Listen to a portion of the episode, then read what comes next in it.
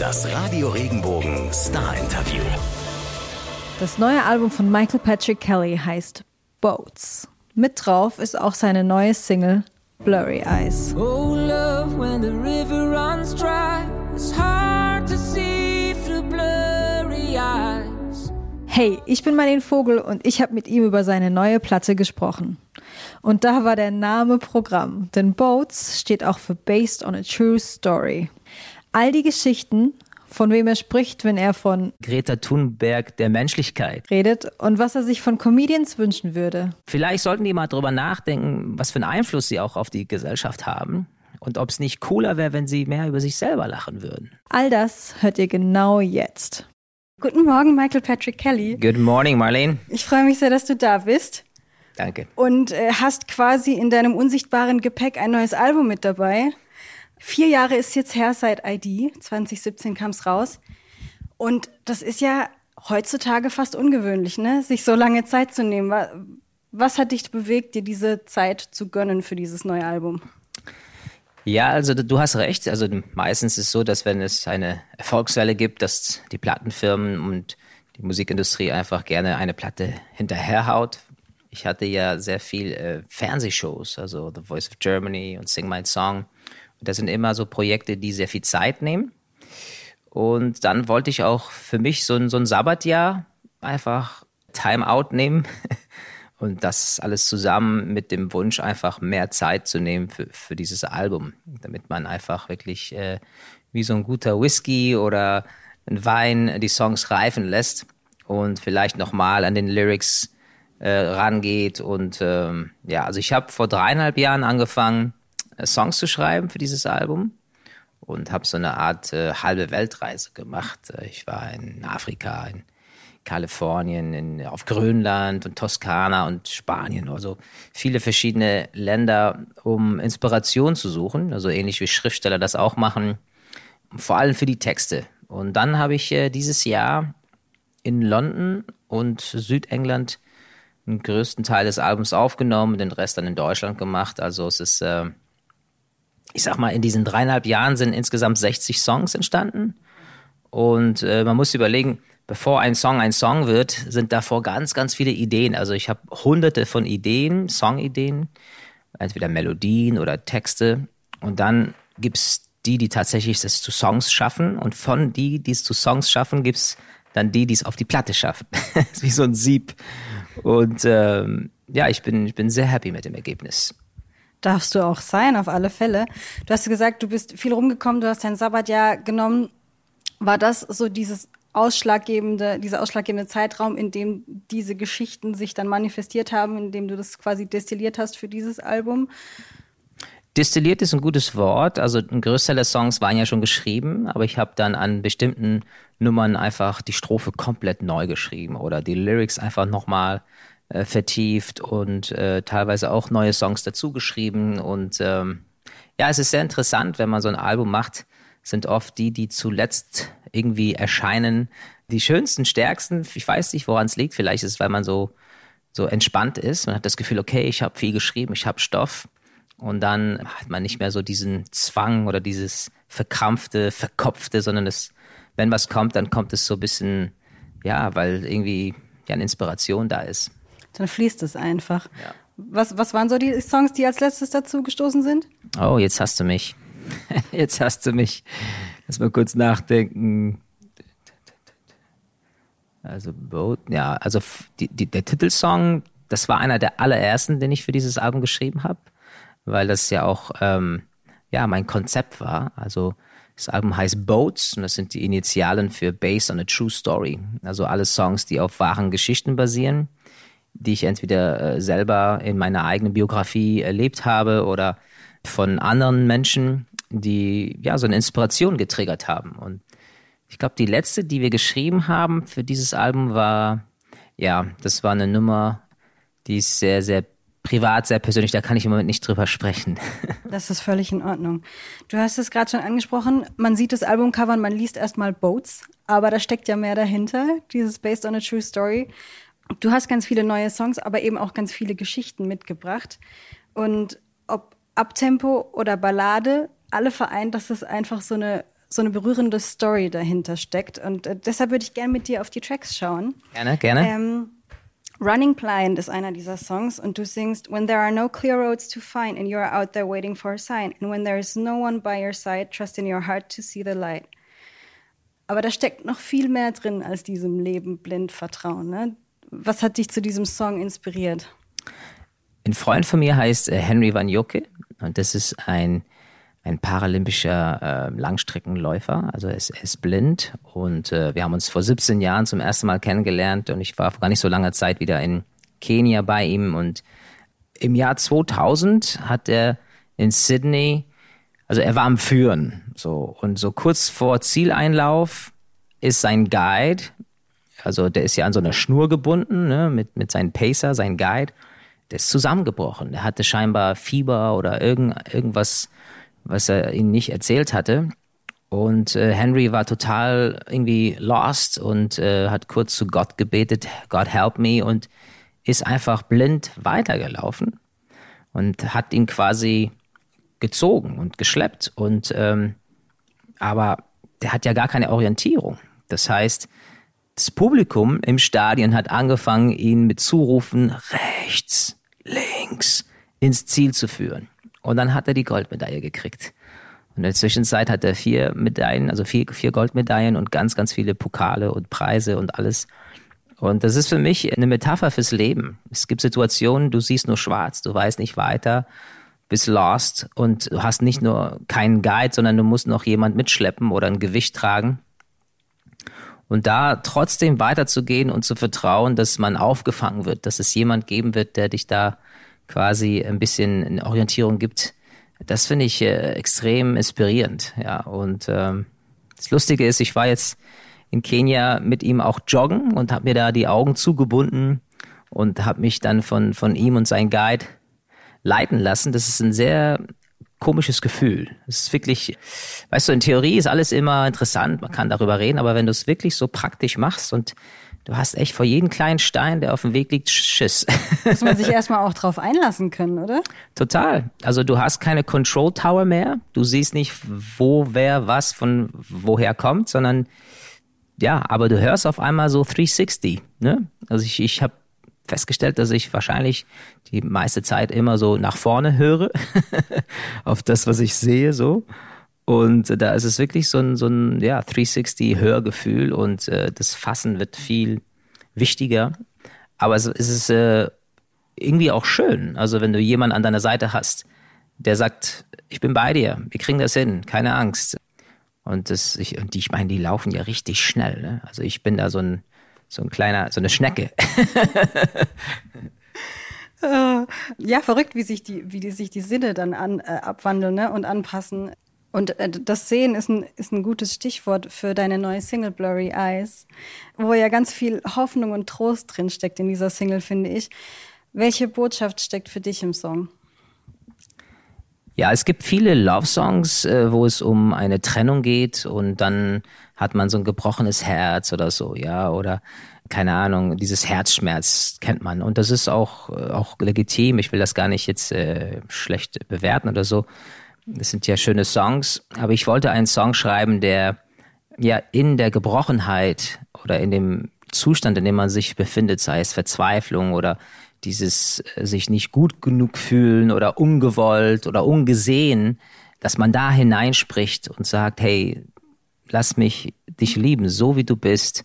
Und ich finde, in Zeiten von Bodyshaming und Cybermobbing und Cancel Culture und äh, das ist sehr wichtig, dass es Songs gibt, die einfach auf das Gute schauen, auch in dem Gebrochenen. Also wir müssen nicht alle aussehen wie Topmodels oder äh, fit sein wie die Athleten oder keine Ahnung, Geld haben, berühmt sein oder klein, groß, fett, dünn, keine, also weißt du, was ich meine? Dieses ganze Druck, die, die äh, Modeindustrie oder auch die Musikindustrie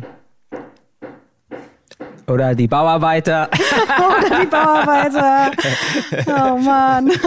Wir hoffen, dass das gleich wieder zu Ende ist.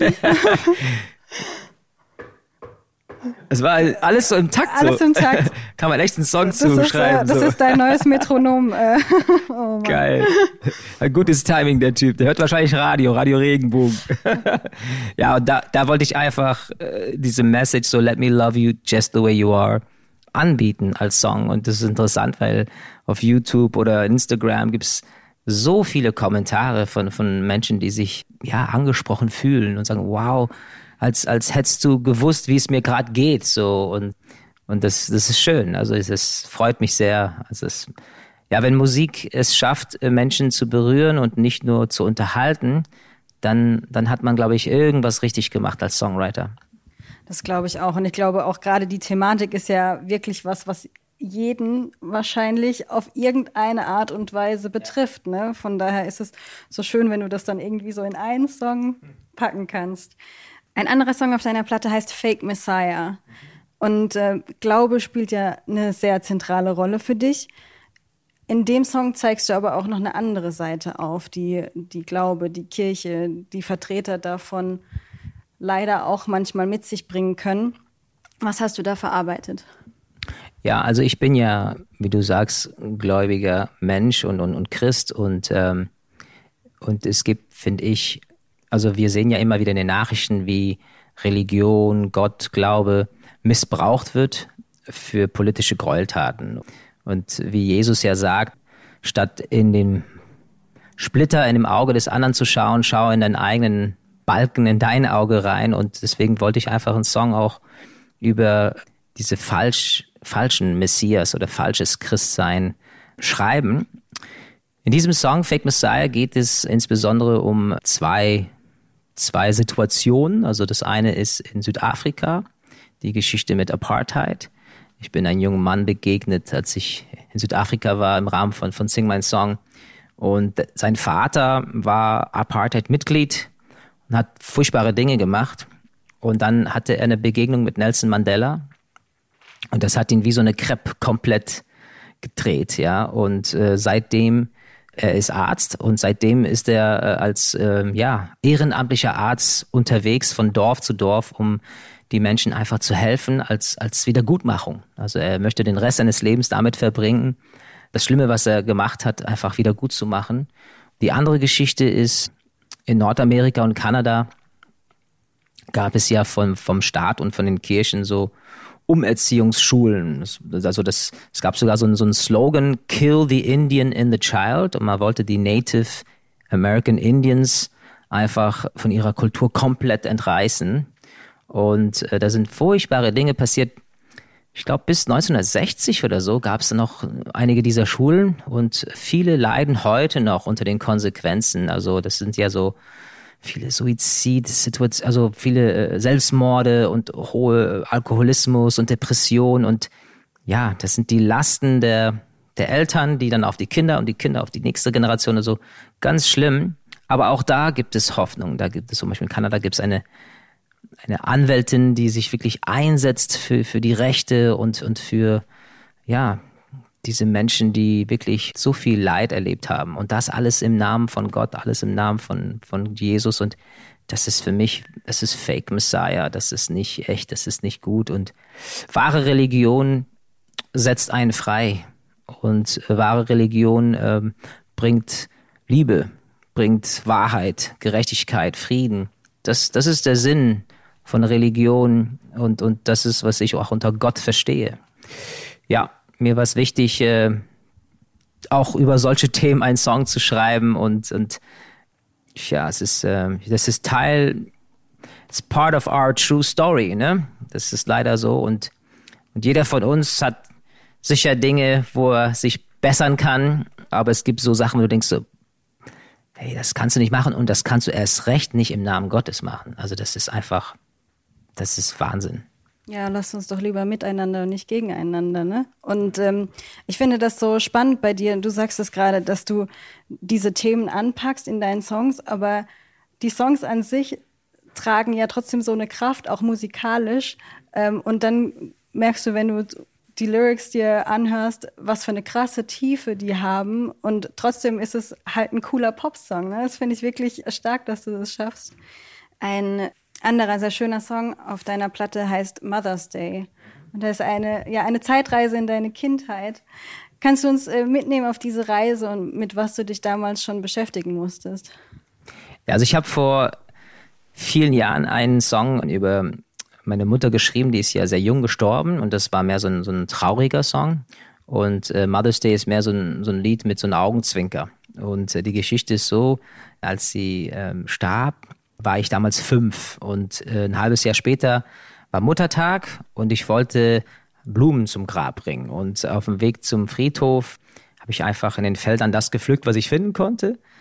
Und dann kam ich da an und stellte fest, dass die Nachbargräber alle so tolle Rosen und Lilien und so richtige Blumensträuße hatten. Und ich war ja, also wir lebten sehr bescheiden, wir hatten nicht viel Geld jetzt, um irgendwie Blumensträuße zu kaufen. Und dann habe ich einfach alle Blumensträuße geklaut und auf das Grab meiner Mutter gelegt. Und, ähm, und jetzt war ich vor kurzem wieder da mit so einem Pickup-Truck voller Blumensträuße, um das wieder gut zu machen. Und habe auf jeden Grab dann die Blumen gelegt und dann haben das ein paar Leute aus dem Dorf mitbekommen und die waren total getoucht und äh, es, war, es war schön. Es war für mich so, hat sich so ein Kreis geschlossen. Ich habe nicht sehr viele Erinnerungen von meiner frühen Kindheit, auch von meiner Mutter, nur so ein paar und dann an denen hänge ich auch sehr stark. ja, das glaube ich dir. Gerade wenn man, wenn man dann leider so wenig Zeit miteinander hatte, dann hält man ja das oder schön, wenn du dann noch was hast, an was du dich ja. so erinnern kannst. War das, war das das erste Mal, dass du wieder dort warst und auch dann quasi Le Leuten vor Ort wieder begegnet bist? Nee, ich bin also einer meiner Brüder lebt in Nordspanien, deswegen bin ich immer wieder mal da und, und besuche ihn. Aber ähm, ich habe da so ein paar alte Freunde wiedergesehen, dieses Mal, die ich seit, ich weiß nicht, 20, 30 Jahren nicht mehr gesehen habe. Also es war echt lustig und es gibt in Spanien auch, ein, also in Baskenland genauer gesagt, ist es auch so Sportarten, die es auch nur da gibt. Das sogenannte Pelota a mano. Und da spielt man wie so eine Art, ja, so ein Baseballball mit den mit der baren Hand oder wie sagt man das mit der mit der bloßen Hand mit der bloßen ich, ne? Hand ja. genau und du hast so eine riesen Wand und dann haust du diese diesen Ball dagegen und ähnlich wie so Squash oder so aber mit der Hand Tut das weh? Das tut sehr weh. und da waren so ein paar Jugendliche und so ein paar Locals, mit denen ich dann wieder seit Jahrzehnten Pelota Mano gespielt habe. Und dann hat einer noch ein Akkordeon rausgepackt und dann haben wir angefangen, die alten spanischen Folk-Songs zu singen. Also es, es war wirklich eine sehr schöne, sehr schöne Zeit da. Das klingt auf jeden Fall so. Of the world sings to what the world needs now is love. Was beschäftigt dich aktuell am meisten? Wo würdest du jetzt gerne Veränderung sehen, nachhaltige Veränderung? Ja. Also ich glaube, in den Medien gibt es sehr viel, also in den Medien und in der Politik hört man sehr viel über die Klimakrise und das ist auch gut so. Ich meine, ich versuche selber auch nachzudenken, wie kann ich paar Schritte machen in die richtige Richtung, also in meinem Beruf zum Beispiel. Und äh, ich habe irgendwann vor zwei, drei Jahren beschlossen, ähm, ja, für jeden Flug, den ich nehme, einfach einen Baum pflanzen zu lassen, so als Kompensation. Und berufsbedingt muss ich viel reisen. Ich versuche mehr mit dem Auto zu reisen oder mit dem Zug. Aber wenn es nicht anders geht, dann, dann ja, lasse ich Bäume pflanzen. Ich glaube aber, dass wir genauso auch aufpassen müssen, in eine Krise der Menschlichkeit nicht einfach so zu erlauben, ja, dass das immer nur mehr und mehr so ein Ellbogending wird und jeder für sich und, und auf Kosten der anderen einfach äh, das kriegen, was man will. Und da finde ich, ist es wichtig, dass wir ganz einfache Dinge wie, wie Kindness, ja, so, so Höflichkeit, also dass man Danke, Bitte, Entschuldigung, also diese einfachen Worte, das, das, das, du merkst es im Straßenverkehr, wie die Leute drauf sind, ja, oder in der U-Bahn oder, also ich glaube, diese kleinen Gesten der, ja, des, des Respekts und äh, ein Lächeln oder jemand die Tür aufmachen, also die ganz einfachen Dinge, die uns Menschen irgendwie auch würdig machen. Die, die sollten wir, finde ich, auch nicht verlieren und äh, nur noch in so einen Schmutz äh, von, von, von Aggression und jeder macht jeden kaputt. Und klar, ich meine, du und ich könnten in jedem Menschen irgendwo Fehler finden, ja. Ich könnte sagen, du so und so und du könntest sagen, du so und so und was bringt das? Also hilft uns das weiter. Und ich finde auch in der Comedy-Landschaft, also die ganzen Komiker, die im Fernsehen und im Radio reden, also vielleicht sollten die mal drüber nachdenken, was für einen Einfluss sie auch auf die Gesellschaft haben und ob es nicht cooler wäre, wenn sie mehr über sich selber lachen würden. Weißt du, was ich meine? Also ich finde Comedy immer am besten, wenn jemand über sich selbst lachen kann. Also Jim Carrey oder Robin Williams sind für mich die großen Meister, weil sie sich immer selber auf den Schlips Chips oder Schnips oder wie sagt man das? Auf den Schlips treten. Auf den ne? Schlips treten. Den, Ach, du ja, merkst. Sich selber auf den Arm nehmen. Auf den Arm so. nehmen, sehr gut. du merkst, ich habe noch keinen Kaffee getrunken heute, bin noch nicht ganz wach. Alles und gut. Mit der baren Hand, mit dem Schnips. Geil. Funktioniert, wir verstehen dich ja. super. Naja, worauf ich hinaus will, ist, ich glaube, äh, ähm, ja, that's the kind of love I think we need.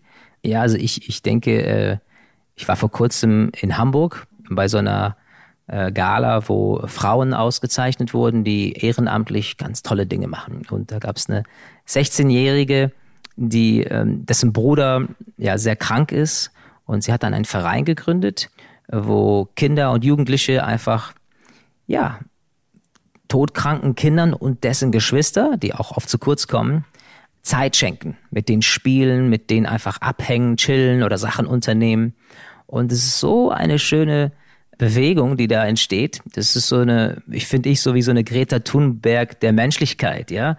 Das ist, was ich mit, mit Liebe meine. Also du schenkst jemand, den du gar nicht kennst, einfach deine Zeit, deine Liebe, deine Aufmerksamkeit und, und zeigst dieser Person, hey, du bist es mir wert, dass ich jetzt mit dir diese Zeit verbringe. Das, das wird, glaube ich, die Menschlichkeit retten können, ähnlich wie mit der Klimakrise.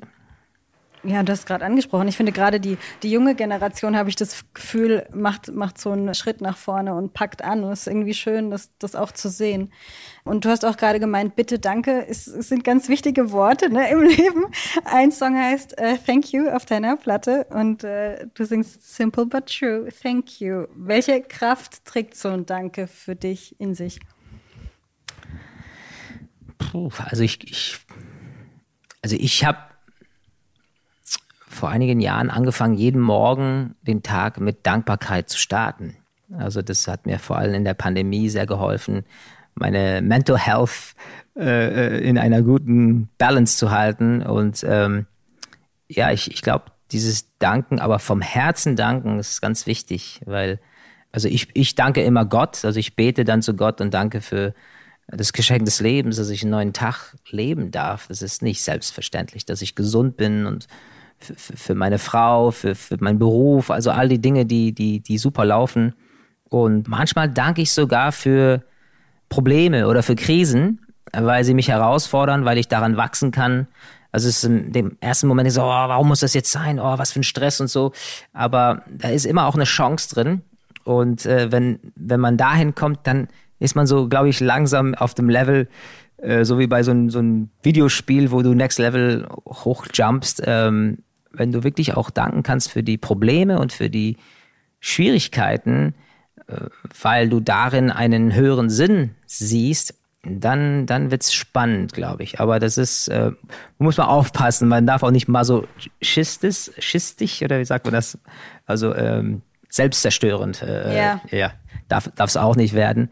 Aber ja, und thank you habe ich geschrieben für, für eine bestimmte Person, beziehungsweise zwei aber auch für alle, die meine Musik hören. Also das ist auch ein Song, wo ich live dann wirklich mein Publikum einfach danken möchte, weil das ist ja krass, dass sie sich einfach meine Musik anhören bei dem Angebot. Ich meine, es werden, ich glaube, 80.000 Songs pro Tag veröffentlicht. Das ist Wahnsinn. Also das ist ein Angebot, ist ja unglaublich groß und dass ausgerechnet meine Songs dann eine Rolle in dem Leben dieser Menschen spielen, ist, ist für mich ein unglaubliches Privileg.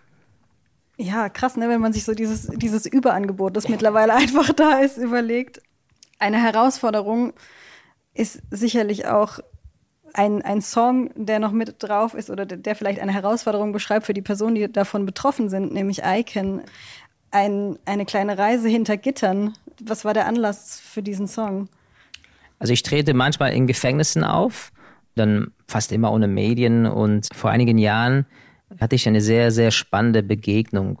Es gab einen Häftling, der wollte nach dem Auftritt unbedingt mit mir ein bisschen sprechen und mir seine Zelle zeigen. Und er hatte etwas mehr Freiheiten als die anderen, wirkte sehr ausgeglichen, sehr friedlich, sehr bei sich, hatte so einen langen Bart, sah aus wie so ein alter, weiser Mann. Und ich dachte so die ganze Zeit so, was macht er hier? Also er kam mir nicht vor wie so ein Mörder oder Steuerhinterzieher oder keine Ahnung was. Ähm, und dann habe ich erfahren, dass er lebenslänglich bekommen hat. Also er muss irgendwas Schlimmes verbrochen haben müssen. Jetzt kam ich in seine Zelle rein und die war voller Ikonen. Also da gab es keinen Zentimeter, der noch frei war. Und so eine Ikone malst du über einen Zeitraum von ja, bis zu drei Monaten in verschiedenen Etappen. Dann muss es trocknen und dann kommt die Farbe und zum Schluss kommen, glaube ich, die Augen als letztes. Und das muss man dann auch meditierend und, und, und betend malen. Und ähm, dann habe ich ja von ihm erfahren, dass er eine komplette Wandlung erlebt hat. Also er hat im Gefängnis irgendwie ist er zu einem gläubigen Mensch geworden. Ich glaube, er hat die Bibel gelesen. Und dann habe ich im Nachhinein erfahren, als er dann seine Zeit abgesessen hatte, äh, ist er nach Griechenland und äh, ist da in einem Kloster und ist Mönch und malt, soweit ich weiß, äh, weiterhin Ikonen, aber ich, ich bin mir nicht sicher, ob er noch lebt. Aber diese Begegnung hat mich sehr inspiriert und das hat mir so gezeigt, dass ja, auch die schlimmsten Menschen, die bösesten Verbrecher irgendwo noch einen Samen von Guten haben. Und wenn man es schafft, das wach zu küssen, dann, dann kann sich wirklich was, was verändern. Und das ist unglaublich. Und ja, deswegen trete ich auch in Gefängnissen auf, weil diese Musik manchmal was macht, was man mit Worte oder so nicht erreichen kann.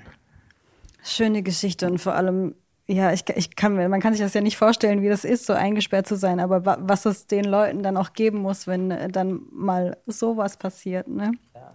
Quasi der letzte Song auf der Platte ist Home. Und du singst ja auf der Platte von Geschichten, die hinter dir liegen, die du erlebt hast. Und trotzdem hast du schon auch dich damit befasst, was nach all dem hier kommt. Welche Funktion hat der Song für dich? Ja, also Home, also konkret geht es um den Tod. Ne? Ähm, und, und ich finde, ähm, in unserer Gesellschaft wird der Tod sehr oft verdrängt. Verstehe ich auch. Man hat ja Angst davor. Man weiß ja nicht, was passiert denn danach. Und oh Gott, äh, gibt's mich dann noch oder verschwinde ich dann von der Erdfläche ein für alle Mal? Und allein in diesem Jahr sind in meinem nahen um Umfeld sind vier Menschen gestorben. Zwei davon war plötzlich und, unerwartet. Und ähm, ich wollte einfach so ein musikalisches Testament schreiben, weil man einfach auch nie weiß, wenn es soweit ist. Und was würde ich meinen Liebsten oder auch den Menschen sagen wollen, wenn ich nicht mehr da wäre? Das wäre in diesem Song dann zu hören. Das heißt, es ist based on a future true story, weil Fakt ist, irgendwann werden wir alle hier gehen. Und äh, Will Smith sagt zu Recht, äh, face your fears. Und das ist einer der großen Fears of Humanity. Und ich habe mich einfach mit diesem Thema etwas auseinandergesetzt und ich habe keine Angst vor dem Tod. Also ich habe aber auch keinen Bock zu sterben. Weißt du, was ich meine? Ich glaube, es ist schon nicht schön. Es tut weh, wenn die Seele den, den Körper verlässt. Es ist, man gibt ja nicht umsonst Menschen Morphium und, und, und, Schmerzmittel und so. Und aber für mich hat der Tod nicht das letzte Wort. Für mich äh, sind wir nicht nur Materie oder irgendein irgendwas, was so lebt. Wir haben auch eine Seele, ein Spirit, was man nicht sehen oder messen kann, aber was, was wirklich da ist. Und, äh, und diese Seele, ähm, ja, kehrt dann zu, zu Gott zurück quasi. Und ähm, deswegen ist es auch, ja, wie so eine längere Schwangerschaft und dann kommt eine Geburt ins Next Level, wenn man so will. So, so verstehe ich es, ja. Ich glaube aber trotzdem, dass so wie wir uns hier auf Erden verhalten, auch entscheidend ist, für wo wir dann landen. was, was dann die nächste Stufe ist quasi. Ja, ich glaube, dass das, das macht das Leben ja auch irgendwie dann wieder lebenswerter, wenn man sich damit beschäftigt, dass es eben in dieser Form eine Endlichkeit auch hat. Ne? Michael Patrick Kelly, ich danke dir ganz herzlich für deine Zeit. Danke Schön, dir. dass du da warst. Und genau, die Platte kommt am 12.11. Yes. Alle reinhören. Vielen Dank, Marlene.